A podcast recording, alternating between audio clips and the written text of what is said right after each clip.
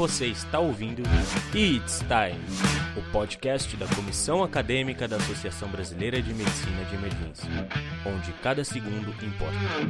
Bom, meu nome é Tainara Torres, é, eu sou uma das coordenadoras da Comissão Acadêmica da Bramed e hoje, dando continuidade à nossa série, conhecendo programas de residência em medicina de emergência, a gente vai bater um papo com o Dr. Daniel Schubert.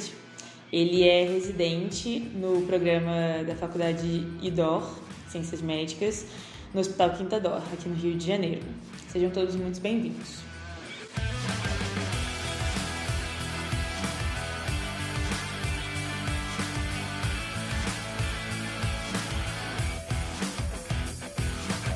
Bom, o Dr. Daniel ele é formado pela Faculdade de Medicina da UERJ, na Universidade Estadual do Rio de Janeiro. É, e eu queria agradecer muito a participação, queria que você falasse um pouquinho sobre o seu currículo, onde você está rodando agora, como é que está sendo o seu serviço, sua vida nesse momento, é, em qual fase da residência você está e dar um pouquinho do parecer para a gente. Tá, é, a trajetória, enfim, eu formei na UERJ, é, num momento difícil da UERJ, a gente está na maior crise da UERJ lá, a gente ficou praticamente com o hospital fechado, enfim. E é legal estar tá está vendo o nosso trabalho da comissão acadêmica, que começou lá atrás, dando frutos. Né? Eu, o Lucas, a Mariana, que é o pessoal que a gente criou esse negócio lá atrás, em 2015, que a gente fundou isso. Então é muito legal ver que está agora com podcast, está com uma porção de coisas, então a gente fica muito feliz. Né? Mas é, hoje, a, a, por conta da pandemia, está tudo meio confuso, né? É, o que, que eu posso dizer? Formei na UERJ, eu sou apaixonado por emergência desde cedo. Era rato de hospital, então ia para todos os plantões que você pode imaginar, principalmente no Rio, na época que as coisas ainda eram mais abertas, se era só você botar um jaleco para entrar em qualquer hospital público. Hoje em dia as coisas não são mais desse jeito, que por um lado é bom, mas por outro lado é ruim, né? porque você fica com menos oportunidade de imersão. Então eu dou plantão desde os segundo ano da faculdade, né? Então, assim, a princípio na área de cirurgia, que eu fazer cirurgia, e aí depois fui conhecendo a emergência, que sempre foi o sonho, e aí vi que existia a especialidade nova, reconhecida em 2015, né? Então foi meio que ver a especialidade surgir durante a faculdade de medicina, né? Então, basicamente, essa é a minha trajetória, né? É, atualmente sou R2 de Medicina de Emergência aqui no, no Quintador, do IDOR, não me arrependo da escolha que fiz, embora algumas pessoas que me conheçam fiquem um pouco chateadas com essa escolha, as meus colegas gaúchos, né? porque eu passei por hospital das clínicas lá em Porto Alegre também, mas é, não me arrependo, acho que a gente tem que tentar continuar a crescer os programas pelo Brasil inteiro. E o Rio de Janeiro sempre foi um lugar que precisava desse especialista, ainda precisa, não só no SUS, mas principalmente na, é um profissional que o mercado quer e o mercado precisa. Então, é uma oportunidade de mercado muito grande hoje no Rio de Janeiro. Né? É, trabalho né, no serviço público, no, no Hospital Getúlio Vargas, na Sala Vermelha, lá. Já vai fazer dois anos, no hospital que eu fui acadêmico por três anos, então eu estou lá faz uns cinco anos, eu conheço todo mundo. Então, essa é a minha vida. muito, muito bom é. saber que é uma pessoa que era da comissão acadêmica, Não, podendo é, fazer essa troca, assim, e vendo quanto a comissão está tentando crescer e tentando. E acho que quanto todo mundo que se envolve com medicina de emergência está tentando fazer crescer esse espaço, né? Isso. No Brasil e no Rio aqui, que é uma região que. É, em relação ao Brasil, né? Tá um pouco atrasada e mais, é, e mais conturbada, né? Sempre. O Rio de Janeiro então, sempre é o, tem, tem o melhor do pior do Brasil que está no Rio de Janeiro. Exatamente. E ver esse espaço poder estar tá crescendo agora e estar tá com essa gama de profissionais como você, como Canice, acho que assim, motiva a gente, né? Principalmente o pessoal aqui do Rio, acho que medicina de emergência aqui é muito difícil porque a maioria das emergências ou são zonas de guerra ou não funcionam da forma que deveriam e são muito sucateadas. Pelo, pelo menos falando do cenário público, né? Isso. Então, assim, é, é muito importante ver iniciativas como essa da Reddor de, de iniciar um programa de residência para poder buscar formar profissionais aqui para esse mercado, né? Para serem inseridos nesse mercado de trabalho também. É, exatamente. Se você olha hoje na mente do gestor, né, principalmente quem quer fazer gestão, então, assim, eu, eu, diminuo muito o meu custo quando eu tenho um profissional preparado na porta, que pede menos exame, que atende mais rápido, vê o que é grave, o que é não grave, tem menos risco, menos. Assim, você economiza dinheiro para o hospital. Isso é uma coisa que, infelizmente, o SUS ainda não conseguiu entender, os gestores do Rio de Janeiro né, e do Brasil, a princípio. É um, é um trabalho de formiguinha, na verdade. Mas é aquilo, né? Você é treinado para um tipo de sistema, que é um sistema que ele trabalha é, de acordo com uma lógica de mercado. Então, assim, tem esse lado, tem esse viés da lógica de mercado de você fazer residência no serviço privado como na rede DOC. Então, você tem que entender como é que funciona o business, como é que funciona a máquina, entendeu? E a gente tem as experiências no SUS, a gente roda no convênio com hospitais do SUS, tentando complementar a formação entendendo diferentes patologias que se, às vezes se apresentam nessas diferentes localidades. Né? Mas é, é uma coisa que é, é, é necessária para o Rio de Janeiro, né? é muito difícil você fazer medicina de emergência no serviço público. Você tem aqui no Rio de Janeiro a residência do Miguel Couto tentando começar, né? mas assim, é, é muito difícil porque tem o ranço ainda das residências do serviço público, que o residente é uma mão de obra escrava, barata, Coisa que aqui menos, entendeu? Aqui a gente, eles sabem que a gente está numa posição de aprendizado e os nossos preceptores protegem a gente nesse sentido. Né? Então é, a gente está para aprender, não estamos para tocar serviço. Claro que a tocação faz parte do processo de aprendizado, mas não tem que ser só isso. E o que a gente vê, o que eu via na época da UERJ era o R2 e o R1 no plantão, um tentando ensinar o outro a fazer as coisas da melhor maneira que eles achavam que sabiam fazer, porque o outro R2 tinha ensinado para o que agora era R2 e você ficava sem supervisão. Uhum. O interno do quinto ano ensina o interno do, do o interno do sexto ano ensina o interno do quinto ano. E é sempre assim, não tem uma supervisão adequada e alguém que possa tirar suas dúvidas, né? Aqui a gente, graças a Deus, tem esse tipo de gente, né? Uhum. Então é um modelo que assim é um programa do IDOR, né, dessas residências privadas que tem um certo preconceito ainda por causa do nosso viés de formação de hospital universitário, mas é uma coisa que é, é o futuro, né? Você cria profissionais para o seu mercado, profissionais bem formados, entendeu? Por exemplo, eu lembro que eu fui aprender a ver um pouco de ressonância na residência, porque na UERJ não tinha ressonância. Então, assim, tratar AVC foi aprender aqui, porque a gente não, não falava em trambólise, entendeu? Não falava nessas, nessas novas tecnologias que é a tecnologia de ponta, que você faz o que faz nos hospitais, melhores hospitais do mundo, você consegue reproduzir aqui de um jeito brasileiro. Né? Não digo nem melhor nem pior, mas de um outro jeito.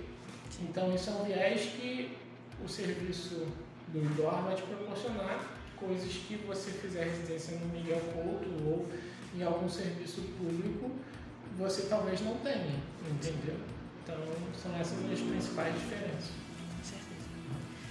É, falando um pouquinho sobre a prova em si, para entrar aqui, né? Acho que é bom a gente especificar que esse ano foi um ano atípico, então, para conseguir manter né, o processo seletivo para a seleção de residentes, o IDOR teve que se adaptar a uma realidade nova, online, é, com provas à distância. Então, é, nesse ano, todas as duas etapas foram online. O Daniel vai contar um pouco pra gente sobre como foi esse processo na época dele. É um cenário totalmente diferente, mas é importante salientar: as inscrições desse ano começaram é, dia 17 de novembro e vão até dia 4 de janeiro de 2021. É, o processo de seleção tem duas fases, uma que é teórica e objetiva. Esse ano vai contar com 50 questões objetivas. E uma segunda fase que é uma entrevista para análise e admissão de currículo vitae. É uma fase que era presencial, né? as duas eram presenciais, e que nesse momento, devido a tal conjuntura, vão ser de forma online.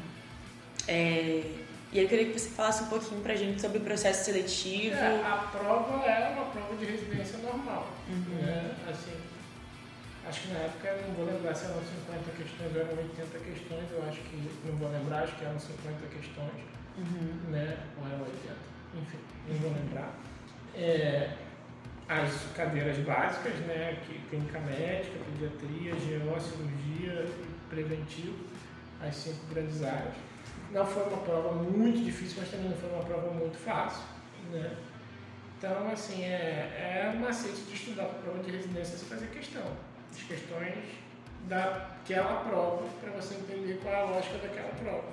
Então, estudar por questão, na minha cabeça, faz mais sentido do que você ficar lendo livro, pegando apostilas, enfim não vou falar desse tipo de coisa que me dá raiva, inclusive, falar desses cursos. Mas é, a segunda fase que a gente teve na época foi uma prova multimídia, que foi uma prova é, de slides, assim, ele dava um caso clínico, mostrava uma imagem para o pessoal não ficar só na parte de decoreba, que eles já sabiam que muita gente decorava apostila, mas quando chegava na hora não conseguia juntar duas informações, então já tinha um filtro aí pediam coisas objetivas, assim, hipótese diagnóstica, condução do caso, né, para você poder conduzir o caso. Então eram duas questões de clínica, duas questões de cirurgia, duas questões de obra, duas questões de pediatria e duas de preventiva também. E no final é a entrevista. E a entrevista é, é a melhor parte, assim, eu vejo, porque permite que o. Eu acho que toda residência a gente tem entrevista. Claro que a gente não consegue filtrar tudo, mas você vê que nos Estados Unidos toda residência tem processo de entrevista que tem caráter eliminatório, infelizmente ainda não pode ser, não é caráter eliminatório, mas você conversa e você conhece aquelas pessoas que vão passar pelo menos três anos no seu serviço. Como existe uma política de reaproveitamento dos profissionais, acaba que é uma entrevista para o mercado de trabalho também. Então, é, você conhece seus chefes, você conhece chefe da residência, você conhece o preceptor, você conhece o chefe da emergência, provavelmente dito, você conhece os, os R2 ou R3, né? A gente sempre é convidado a participar da entrevista, porque a, os nossos, o nosso coordenador da residência acha a nossa opinião também muito importante, que eles vão ser nossos colegas, então a gente pergunta na entrevista também, a gente participa, então eu lembro que nos meus R1s eu fiz também parte da entrevista dos meus R1s, e tinha os meus R3 na época junto comigo também. Uhum. Né? Isso é uma coisa que a gente está desenvolvendo. É, então a entrevista é uma parte que pergunta né, sobre você, sobre por que, você está fazendo essa sua escolha, né? e a gente analisa o currículo, que temos uma análise objetiva do currículo e uma análise subjetiva do currículo. Né? preenchendo os critérios, dando-se as devidas notas, que é a planilha que vem, não tem muita discussão. Ah, fez isso, isso, ganhou ponto X, X, X. E claro que olhando o currículo você cria conversa com a pessoa. Né? Você cria assunto para você ver a pessoa desenvolver, ver se ela realmente é aquilo que ela diz que ela é. Uhum. Né? Então, para mim é um processo, na minha época foi um processo muito justo, eu achei muito justo. Né? Eu acho que é, é, acaba sendo, porque não adianta nada a pessoa ser excelente para fazer prova, mas na hora ser uma topeira. Né? Então, assim, não adianta decorar a apostila, mas não saber se relacionar com os outros. Sim. E na emergência é muito questão de relacionamento. Né? Então, é esse o processo seletivo. Perfeito. É, você lembra qual, qual era o número de vagas na sua época? Não, continuam sendo duas vagas. Continuam sendo duas vagas. Duas vagas. A gente é um programa ainda pequeno, né? Não sei se existe plano de aumentar no futuro, mas a princípio a gente só fechou esse ano R3, R2, R1, que é um programa muito novo. Então a primeira turma ainda vai formar uhum. agora em fevereiro, março. É, fevereiro, março forma os meus R3. É, os resultados eles são divulgados mais ou menos no período de janeiro, né? Desse ano está previsto para dia 13. É, e três dias depois, é, já sai três dias depois o resultado, né? E os resultados finais, geralmente dia 26 de janeiro, né? Para o final do mês. E você já inicia um programa, caso em, em fevereiro. É fevereiro, março, né? Geralmente é fevereiro. Perfeito. É a primeira semana de adaptação, né? Como é um hospital acreditado, você tem que ter vários compliances, né? então a primeira semana, uma primeira semana conhecendo os protocolos do hospital, entendeu? Os que são gerenciados, que você tem que saber. Então, assim, onde ficam as coisas, né, para você não ficar perdido, né, mas só no dia a dia mesmo que você vai, que é junto com todos os residentes. É um, é hospital que não tem só residência de.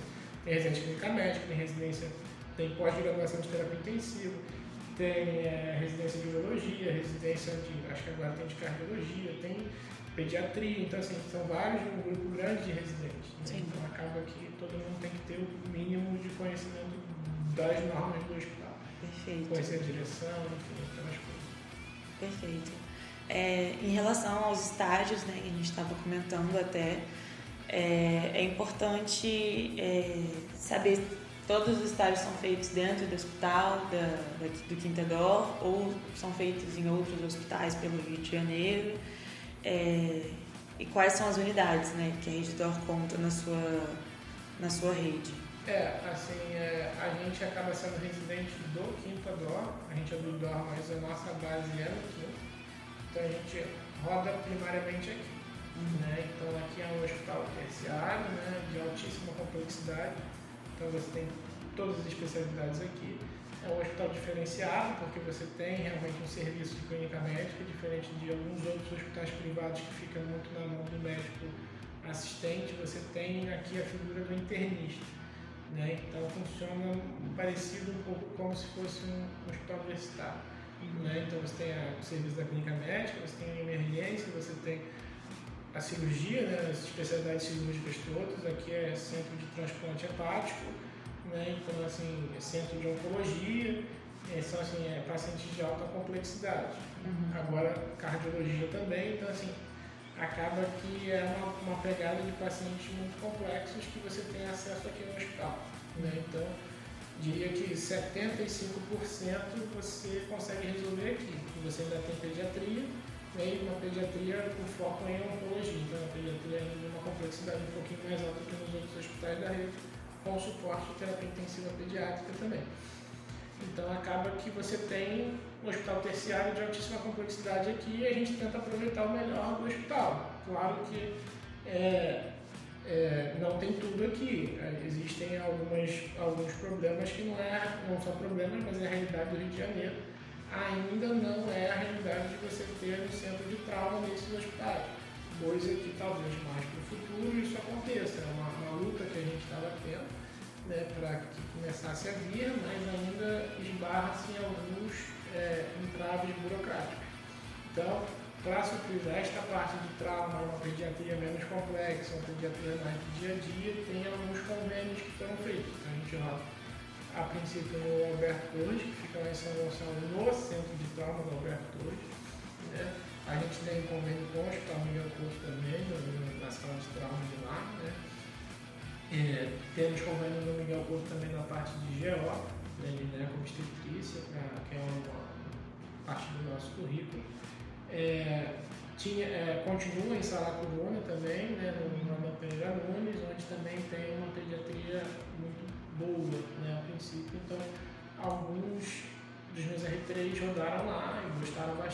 serviço, eu não rodei lá. Então, acaba que, por ser um programa novo, a gente tem um acesso direto aos nossos preceptores e ao coordenador, então ele sempre pergunta para a gente se o rodízio está funcionando, se o rodízio não está funcionando, o que pode ser mudado. Então, o convênio com a abertura ainda é novo, começou esse ano, mas porque a gente reclamou muito, então foram criadas pontes para tentar chegar a uma solução. Uhum. Então, obviamente, é longe de ser perfeito, mas existe um esforço que a gente tenta fazer com o intuito de melhorar. Uhum. Né? Então, respondendo a sua pergunta, sim, a gente roda diria que 80% aqui e 20% fora. Né? Perfeito. É, sobre a carga horária, né, é um fator que a gente estava falando. Aqui tem uma estrutura muito boa para estudar, falta só o tempo, né? Não, é assim, em épocas, Queria que você falasse. Em sobre... épocas normais, assim, a carga horária são 60 horas semanais. Uhum. Bom, a gente não é obrigado a, aumentar, ultrapassar essa carga horária.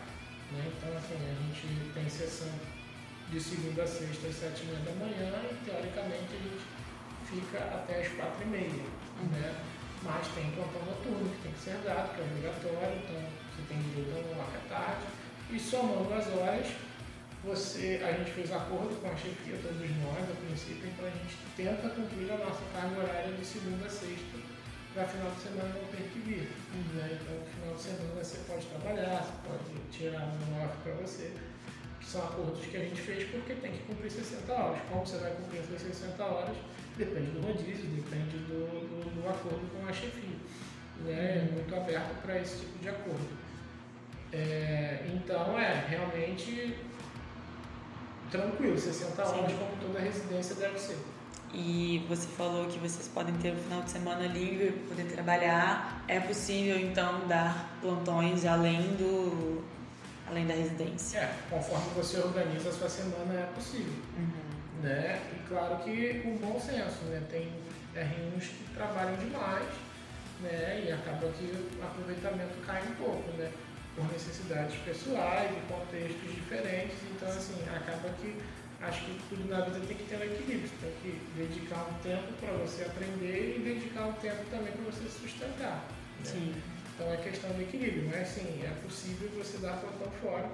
E você pode dar plantão de dia no final de semana, se você dá plantão à noite, você já dá plantão à noite na residência. Então, conforme você organiza a sua semana, depende da sua gestão do seu tempo.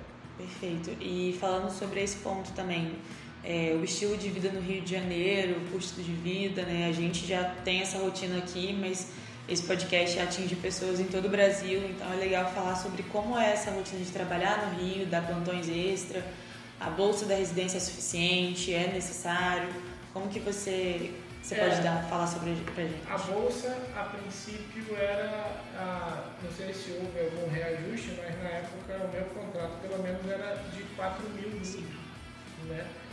Então, lembrar que é bruto, não é líquido, tem os descontos do INSS, alguns descontos. Então, acaba que você é um valor acima do valor que você recebe no SUS, né? Você recebe pelo Ministério da Saúde, quando você é residente de algum hospital público, você recebe um pouquinho menos, né? Então, assim, paga um pouco mais. Né? É um diferencial aí. É, Rio de Janeiro é uma cidade cara, é uma cidade perigosa, né? mas é uma cidade que tem muitas oportunidades. Né?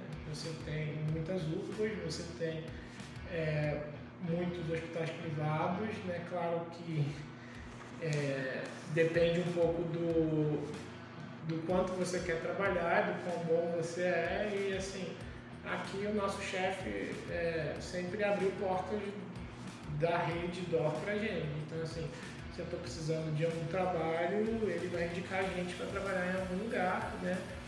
Enfim, para começar, ajudar a começar a nossa carreira também, coisa que ele fez com, conosco, quando a gente estava precisando. Poxa, tem como se arranjar? Não, eu falo com o chefe do hospital tal, eles te aceitam na hora. Então, assim, é, é, é bom porque, assim, se você é, o que as pessoas não entendem é que você, é, o, o, acadêmico principalmente, e o residente um pouquinho mais, mas bem mais, mas assim, você começa a fazer a sua carreira na faculdade de medicina, porque seus professores, as pessoas que passam por você, são as pessoas que amanhã vão estar te contratando ou te mandando embora, entendeu? Então, assim, tem que pensar duas vezes antes de dar uma resposta atravessada para alguém, né? E além disso, você tem que pensar que você está criando oportunidade para você, você não pode ficar fechando portas.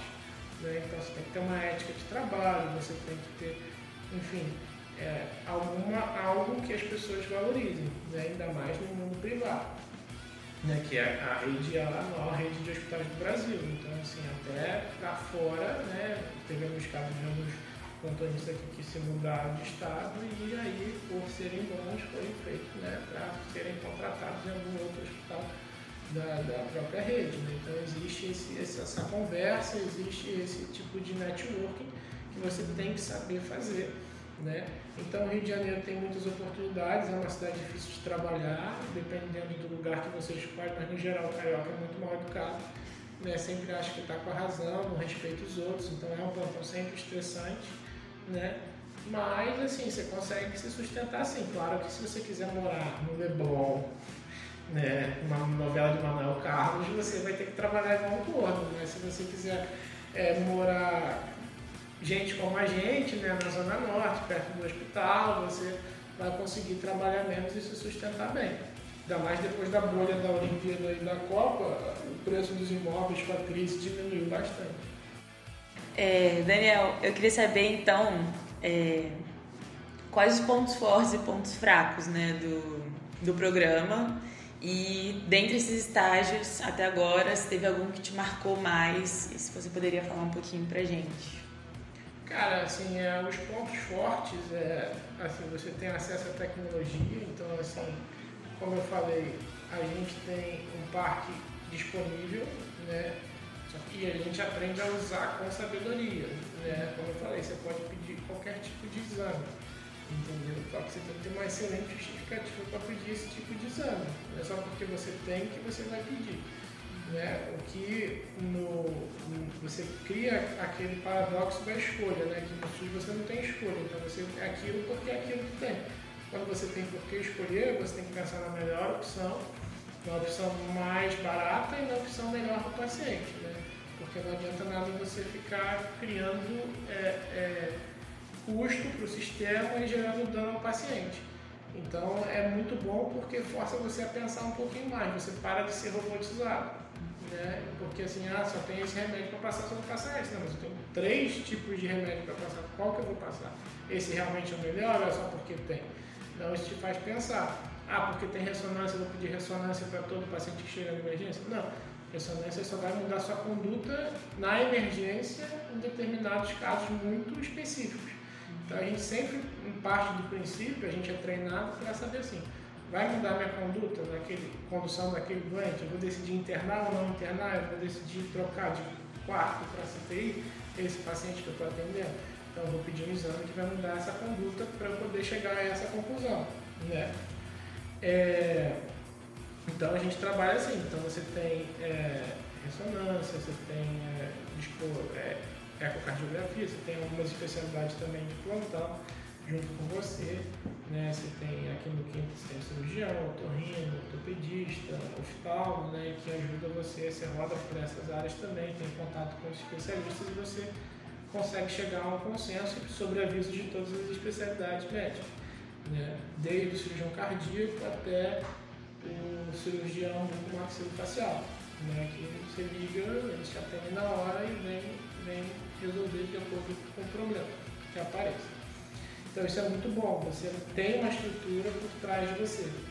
Você tem coisas na emergência, né? Do Quintador é uma emergência diferenciada, é uma emergência que ela é pensada para ser uma grande emergência, não é pensada para ser uma emergência de um hospital particular normal, né, que é o que a gente está acostumado. A gente está acostumado a atender o paciente mais grave, está acostumado e preparado para atender esses tipos de agravos, né, então a gente tem uma estrutura de ultrassom, point of care, que você não tem na maior parte dos hospitais privados, fica dependendo do cardiografista, fica dependendo do ultrassom, do ultrassom fica dependendo do ultrassom do CTI, a gente tem o nosso ultrassom lá embaixo.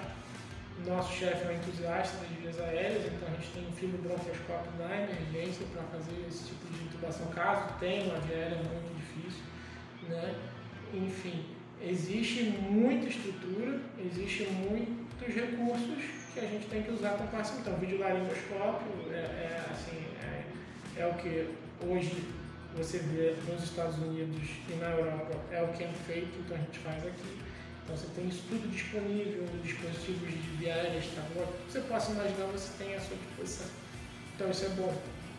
Você aprende a medicina como ela é feita no mundo. Você não aprende a medicina que é feita no SUS do Rio de Janeiro, pelo menos. Não posso falar pelo SUS dos outros estados que eu conheço pouco. Né? Mas no Rio de Janeiro, em Getúlio, eu não tenho metade das coisas que eu tenho aqui de você ter essas duas vivências é importante, porque você sabe que algumas vezes você peca-se muito pelo excesso, que é um ponto negativo, outras você falta muita coisa, você é obrigado a fazer coisas que não são boas. Então você fica sempre nesse dilema. Isso te leva a pensar, te leva a mudar como você trabalha nos outros lugares. Então isso para mim é um ponto muito positivo, essa parte de tecnologia. Outro ponto positivo que algumas pessoas veem como negativo é que é um programa muito novo. Né? Você vai formar a primeira turma agora. Mas isso foi um dos maiores atrativos para mim ficar aqui no Rio, porque é um programa novo, é um programa que está disposto a crescer que está disposto a mudar. Então, isso é muito legal, na minha opinião. Você tem à disposição de você participar e formar algo que vai ficar um legado seu ali, você passou por ali. Claro, quando eu entrei, a residência melhorou, melhorou mil vezes do que quando era R1. E a tendência é quando os meus R1s entraram, tudo bem que eles entraram num contexto muito difícil diferente do meu, né? a tendência é as coisas melhorarem paulatinamente, né? porque existe um esforço dos preceptores, existe um esforço da chefia, existe um esforço e a gente cobra bastante, né? porque a gente é cobrado também, porque a gente cobra. Então é uma coisa muito boa. Né? E, enfim, outro ponto positivo é o preparo para o mercado de trabalho propriamente dito. Né? É, mercado, mercado, né? ninguém está sendo formado para ser médico de lupa, para ser médico de postinho, como você, às vezes, não, tô, não denegrindo esses profissionais, mas assim, você é formado para trabalhar no mercado de trabalho, nos hospitais privados e você se vira muito bem no público também mas é diferente da pegada, por exemplo, de uma residência feita no hospital lá, uma residência feita no 100% SUS, que você é formado para ser aquela pessoa que vai resolver todos os problemas se você for dar plantão no único médico do hospital lá do meio do Cabrobró, entendeu? Então, assim, claro que você tem essa habilidade, porque são habilidades que são comuns a, toda, a todas as residências mas é um pouco diferente. Né? Por ter recursos acaba sendo um pouco diferente, por isso que é sempre bom balancear as duas coisas. Você sabe se virar bem sem recursos também. Tá. Ponto negativo é, como toda residência, está longe de ser perfeita. Existem muitos problemas que a gente tenta resolver, a gente às vezes tem que seco, né? mas a gente tem que aceitar que a gente não vai mudar o mundo da hora para outra. Né? E o maior ponto negativo é a falta ainda de você ter profissionais emergencistas 100% na preceptoria. A gente tem um médico emergencista titulado, que é o professor Mário Bueno, que ele é um dos ícones da medicina emergência do Rio de Janeiro, que ele trabalha na nossa emergência. Então a gente tem a honra de ter o professor Mário Bueno, muito bem paciente ontem com o professor Mário Bueno do meu lado.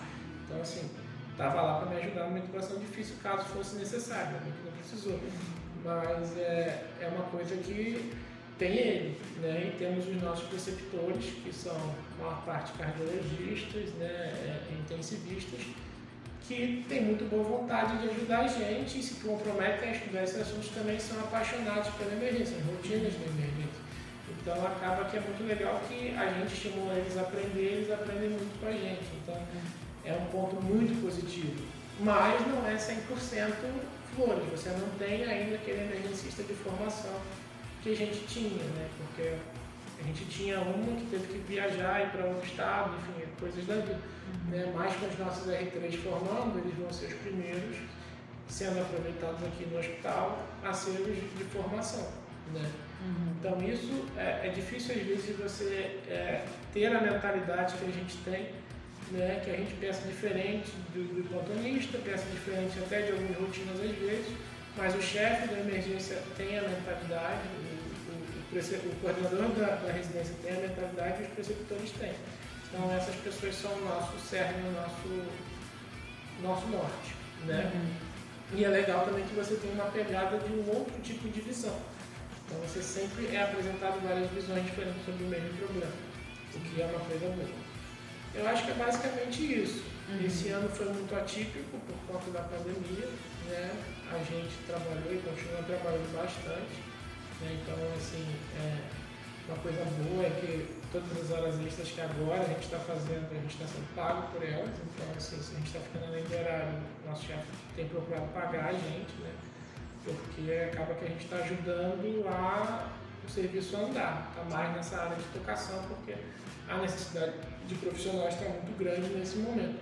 E estamos na segunda onda, não tem mais aquelas pessoas que vieram para tirar uma fotinha, enfim, a gente escolheu estar ali, então a gente não pode reclamar.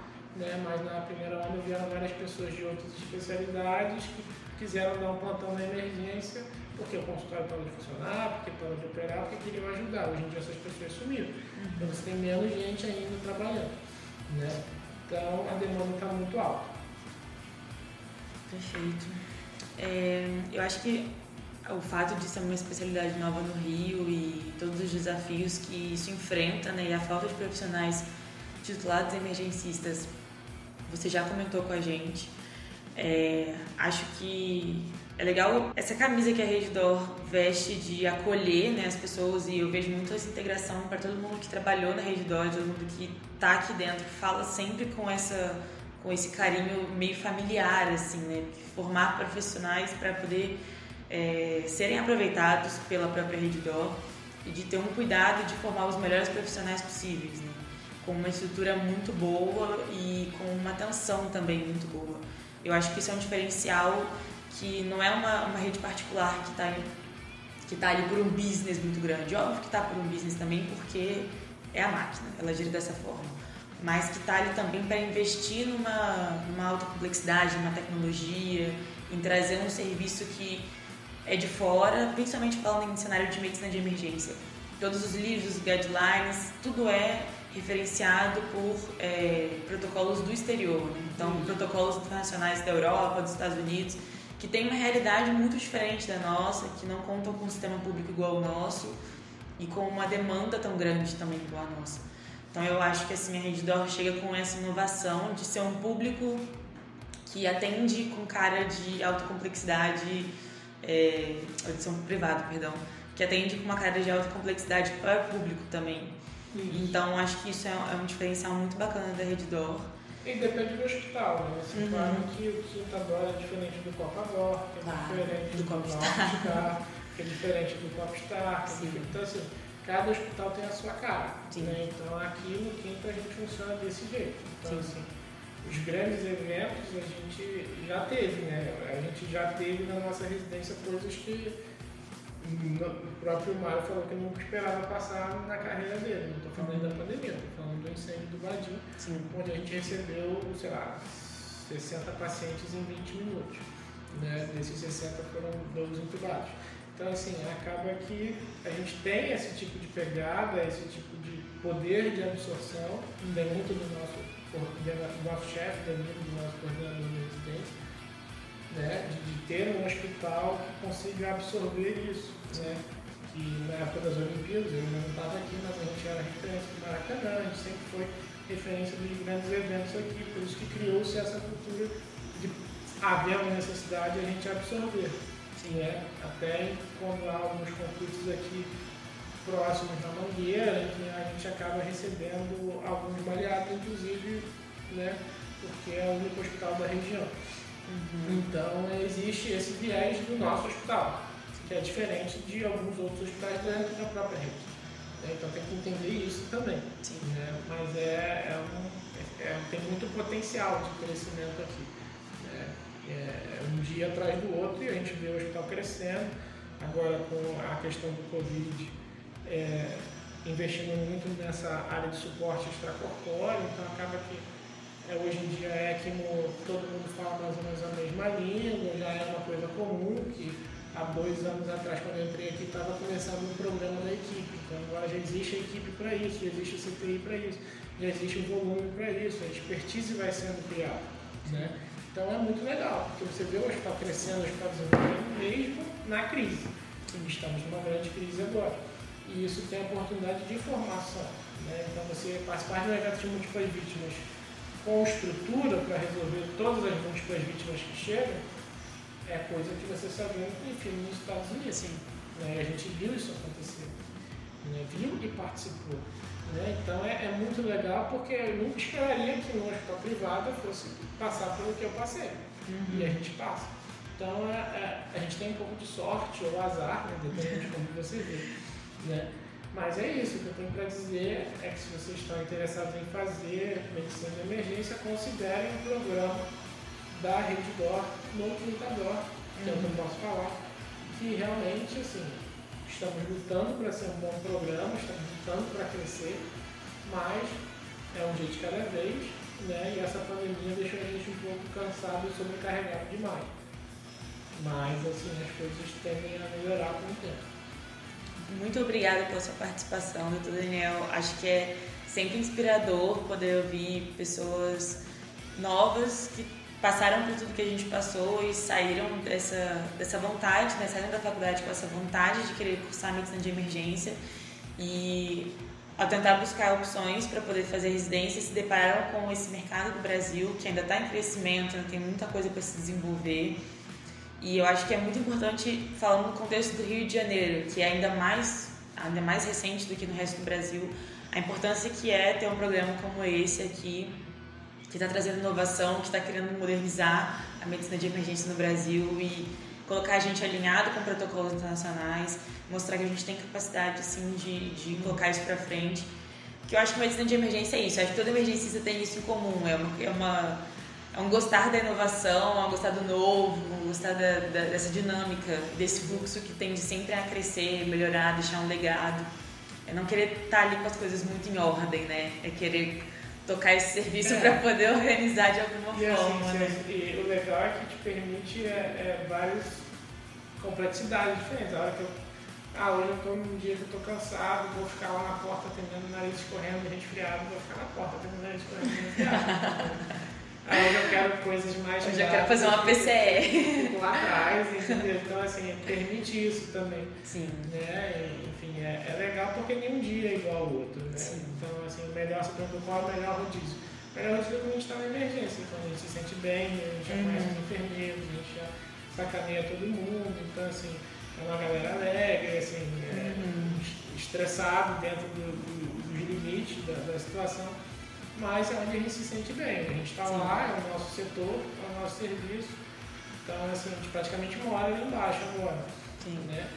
Então, é, é legal, assim, você se sente bem ali. Né? É o meu setor. Ah, porque, ah, mas vocês rodam em vários lugares. A gente roda em vários CTIs, roda em vários setores, mas você se sente em casa ali embaixo. Né? Até que a gente está rodando um lugar, a gente desce para ficar lá, enfim. É bem legal você ter essa sensação de família. E realmente já virou a sensação de família. O próprio supervisor de enfermagem fala que, que eu até brinco muito com ele, que assim, a gente entrou e mudou muito como o serviço funciona, porque a gente uhum. pede um certo grau de comprometimento de toda a equipe. Então, capnografia, que ninguém falava, a gente exige em todas as intubações capnal que tem. Né? Então, assim, se você tem o recurso, tem que saber usar o recurso. Não adianta você ter e não usar. Né? E é o que a gente via acontecer. Então a gente acaba exigindo essas coisas, entendeu? E é bom porque o serviço melhora como um todo. Então é isso, é você se sentir bem no lugar e fazer o seu papel ali. Tá. Muito, muito obrigada. Acho que ficou uma mensagem incrível para todos que vão ouvir nosso podcast.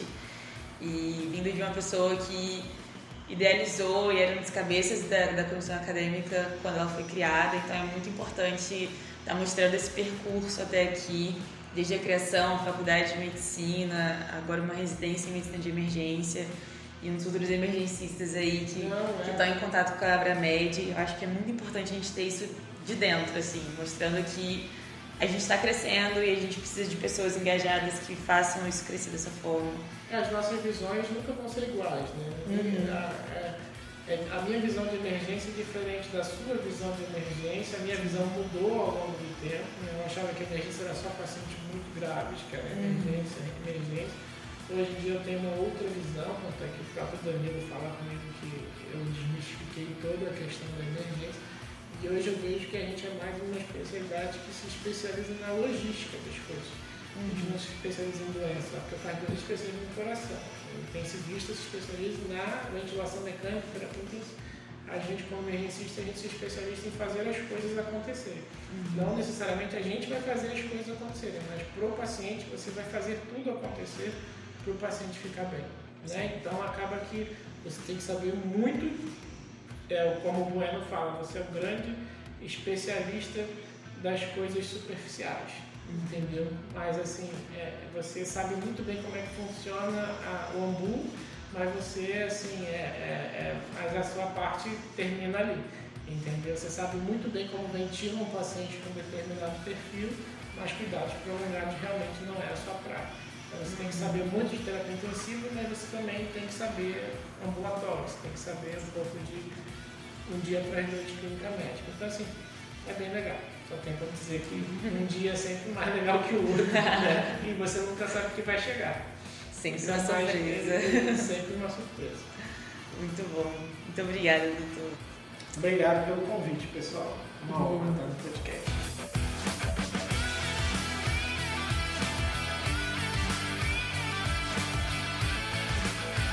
Esse foi mais um episódio da nossa série Conhecendo as Residências. Espero que tenham gostado. Se vocês ainda ficaram com alguma dúvida, podem procurar a gente pelas redes sociais. O Dr. Daniel está no Instagram como arroba Duque e Chu. E a comissão acadêmica está presente no Instagram, Facebook e Twitter como arroba acad, underline Abramed.